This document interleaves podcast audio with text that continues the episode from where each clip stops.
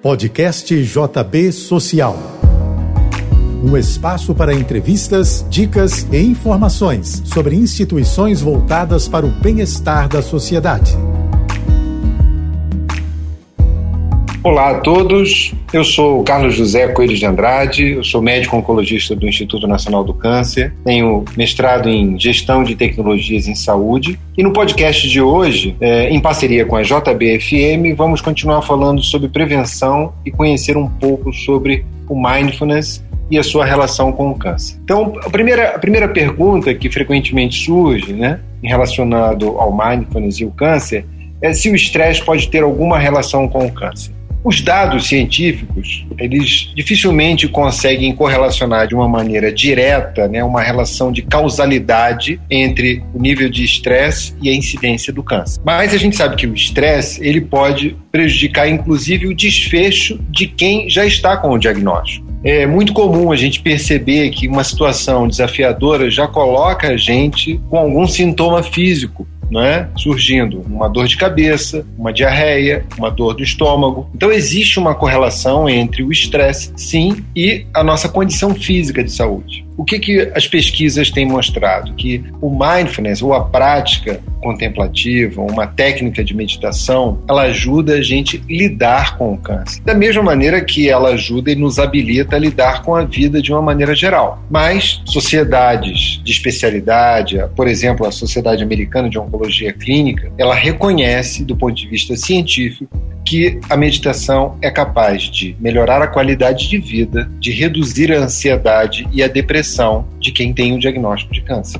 Isso por si só já é um elemento importante porque a gente lança a mão de tecnologias como medicamentos para poder exatamente tentar melhorar isso. Então, melhorar a qualidade de vida, diminuir o estresse, reduzir a nossa eventual depressão, são intervenções que realmente valem a pena. Uma outra coisa importante é que a gente observa que, uma vez que a pessoa tem o diagnóstico, se ela vive estressada, a evolução dela não é tão boa como se ela não estivesse estressada. Então, isso é mais uma justificativa para que a gente possa lançar a mão desse recurso. Esse recurso, a, a meditação, o mindfulness, ele tem sido visto hoje em dia do ponto de vista neurocientífico, né?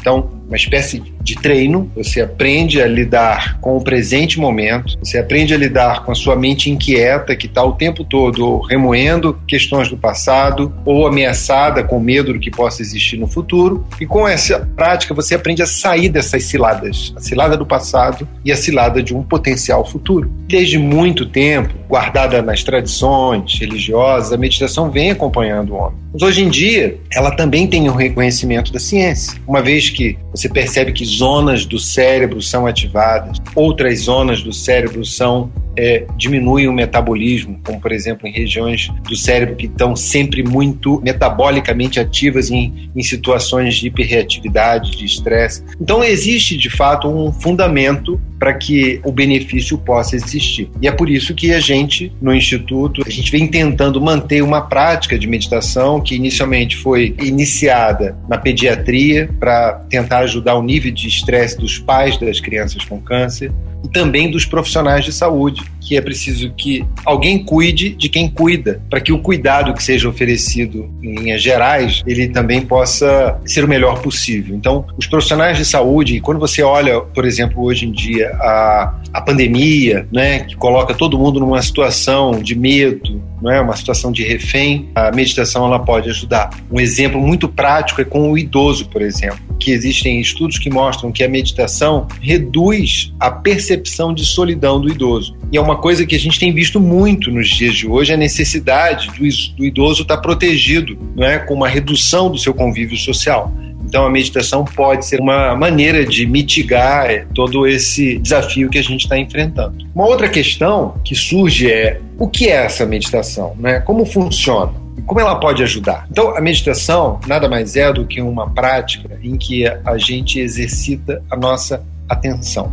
Ao trazer nossa atenção para o presente momento e a gente usa nesse tipo de prática a nossa respiração, é natural que a mente se inquiete, que a mente tente reagir que a mente tente manter o padrão dela, o padrão que a gente chama de default, que é escaneando tudo o que acontece, né? olhando para as ameaças do ambiente. Só que quando a gente se depara com isso, muita gente fala assim: não, eu não consigo meditar porque minha mente é muito inquieta, minha mente é muito agitada. Se a gente se dá conta que a mente já está agitada, você já está tomando consciência daquilo que acontece na sua mente. Isso já é um primeiro passo. E aí, nesse momento, é importante a gente, em primeiro lugar, primeiro exercitar a aceitação, ou seja, aceitar a nossa própria natureza, aceitar a natureza da mente inquieta. E isso já é uma espécie de treinamento para a própria vida, para a nossa vida do dia a dia. Quando alguém tem um diagnóstico de câncer, por exemplo, embora a gente possa reduzir drasticamente, né, um número é muito impactante quando a gente leva em conta hábitos saudáveis, quando a gente leva em conta uma alimentação saudável,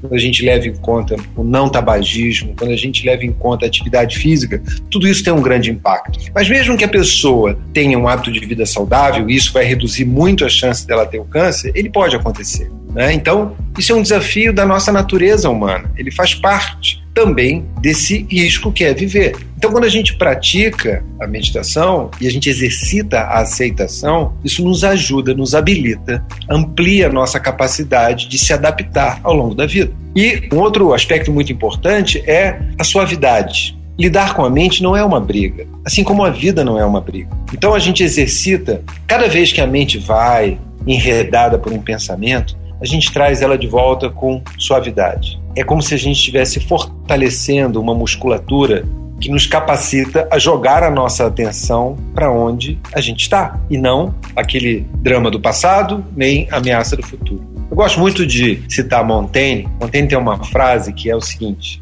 O homem que teme sofrer ele já está sofrendo pelo que ele teme. E ele ainda mencionava o seguinte: a minha vida, dizia ele, foi cheia de terríveis infortúnios, terríveis desgraças. Só que a maior parte delas nunca aconteceu, que era tudo fruto da criação da nossa mente que fica o tempo todo ameaçada e vivendo no futuro. Então, é importante a gente entender isso e a gente praticar isso. E à medida que a gente começa a prática, a gente percebe que o nível de estresse reduz, que a nossa capacidade de lidar com a, o imprevisível melhora, a nossa tolerância à incerteza melhora, que é outro aspecto que nos desafia muito hoje, toda a incerteza que está diante de nós. Então, por isso tudo, que eu acho que a prática da meditação é algo que a gente deve incluir na nossa rotina do dia a dia, como a gente está falando desses diversos hábitos saudáveis. Queria agradecer a oportunidade e convidar a todos, né? Visite o site do inca.gov.br para entender todas essas 21 tarefas, né? Para que a gente possa ficar em dia com a saúde. Você ouviu o podcast JB Social.